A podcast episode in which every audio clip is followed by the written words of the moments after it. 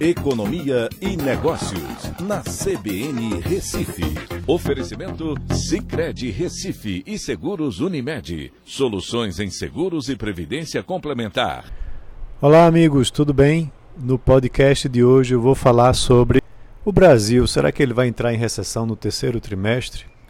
É que o índice de atividade econômica do Banco Central foi divulgado, o IBCBR, referente ao mês de setembro e apresentou uma queda de 0,27% na passagem do mês, indicando que o terceiro trimestre teve uma retração de 0,14%. Isso após um segundo trimestre também de queda de 0,35%.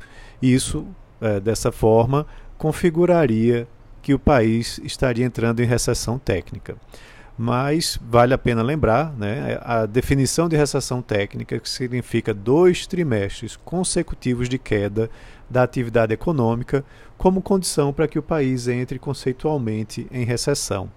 O PIB brasileiro, por sua vez, é medido e divulgado oficialmente pelo IBGE.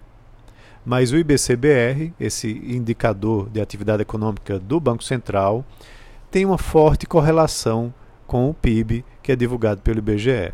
No segundo trimestre, o PIB oficial caiu 0,1% segundo o IBGE, permanecendo aí praticamente estável. Já o IBCBR apresentou uma retração maior, de 0,35%, foi uma queda mais forte.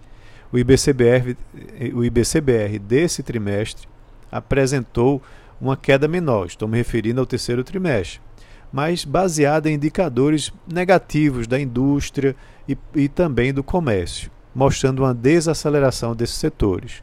Já o setor de serviços, ele vem apresentando uma recuperação importante a partir de uma maior liberação das restrições né, causadas pelo Covid-19, o que pode surpreender de forma positiva no dado oficial a ser divulgado pelo IBGE, já que representa o setor de serviços mais de 70% do PIB e está em retomada.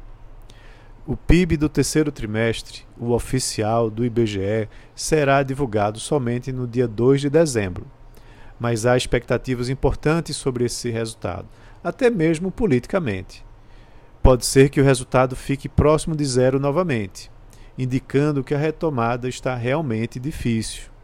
E algumas causas são inflação e desemprego que estão é, atrapalhando essa recuperação.